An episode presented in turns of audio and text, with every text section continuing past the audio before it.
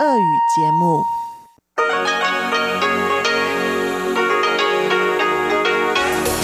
эфире Международное радио Тайваня.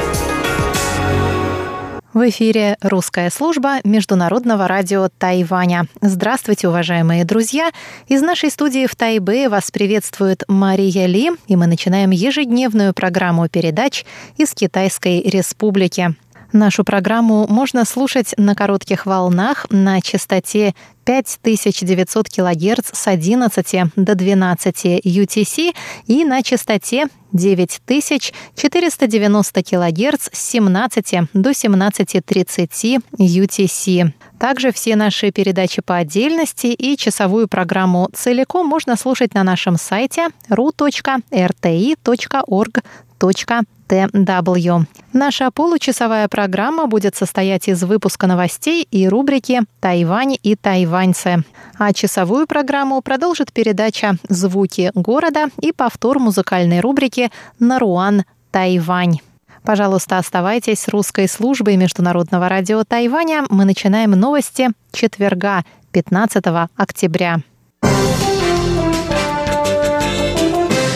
Министерство иностранных дел Тайваня раскритиковало избрание Китая в Совет по правам человека ООН. Пресс-секретарь Министерства иностранных дел Джоан Оу Оудян Ань заявила, что многократные нарушения Китаем прав человека должны были стать основанием для его дисквалификации. Она напомнила, что с начала сентября семеро специальных докладчиков ООН подписали совместное письмо, в котором выражают беспокойство принятием закона о национальной безопасности для Гонконга, нарушающего международное право в области прав человека. Также 321 международная группа по правам человека подписалась под письмом к руководству ООН, включая генерального секретаря. Письмо призывает к созданию механизма мониторинга ситуации с правами человека в Китае.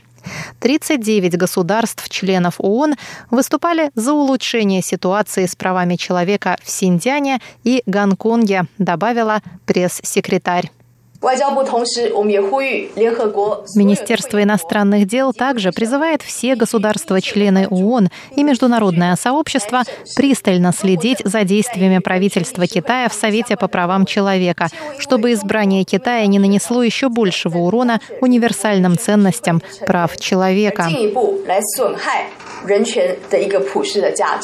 Другие страны также выражают беспокойство избранием Китая в Совет по правам человека. Так, госсекретарь США Майк Помпео заявил, что Генеральная ассамблея ООН снова избрала в Совет по правам человека страны с ужасающими показателями в области прав человека, включая Китай, Россию и Кубу. В Совет по правам человека ООН входят 47 государств. Срок полномочий государства-члена составляет три года. Выборы проводятся путем тайного голосования, и страна-кандидат должна получить как минимум 97 голосов.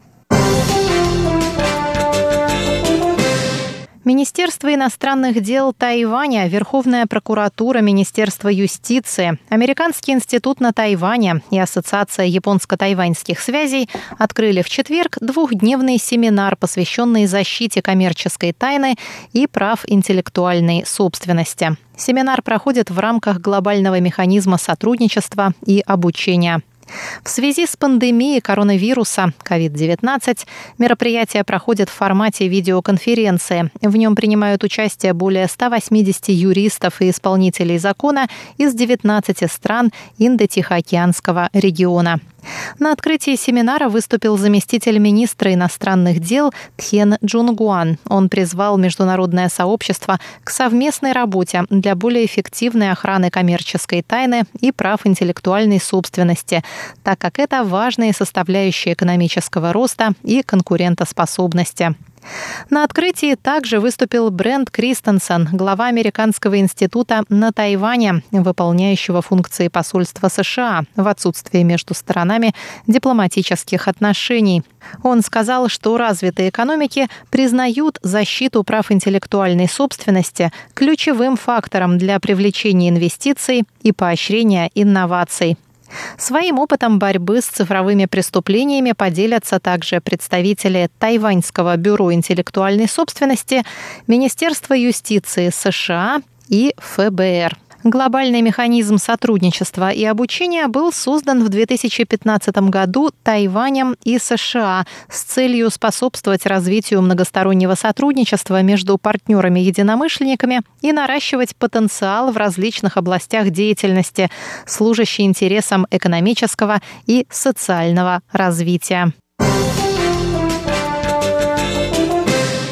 США подтвердили в среду факт прохождения через Тайваньский пролив эсминца USS Берри. Это эскадренный миноносец класса «Арли Бёрк» с управляемым ракетным оружием.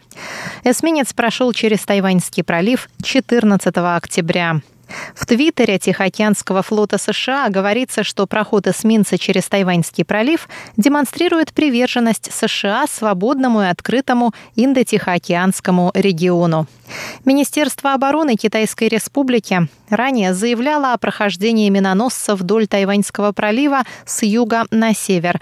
Власти Тайваня в полной мере проинформированы о ситуации и не заметили никаких необычных действий, отмечает министерство. Это уже десятый проход американского эсминца через Тайваньский пролив в этом году.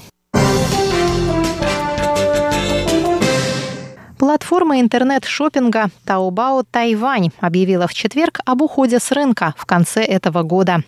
Местные власти обвинили платформу в том, что она подчиняется китайской компании, которая зарегистрирована в Великобритании.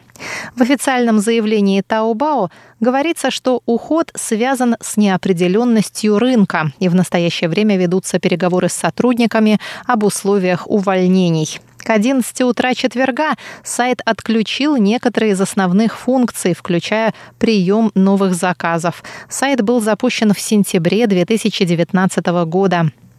24 августа комиссия по инвестициям Министерства экономики Тайваня объявила, что компания-оператор сайта контролируется китайской компанией Alibaba Group и велела отозвать китайские инвестиции в течение шести месяцев.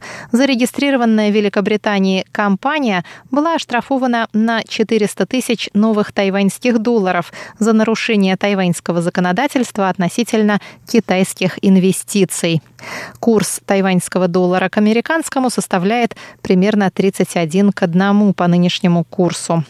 Заместитель министра экономики Тайваня Линь Цюаньнен прокомментировал ситуацию, сказав, что платформа нарушила тайваньское законодательство и что решение комиссии о санкциях против управляющей компании соответствует существующим на Тайване правилам.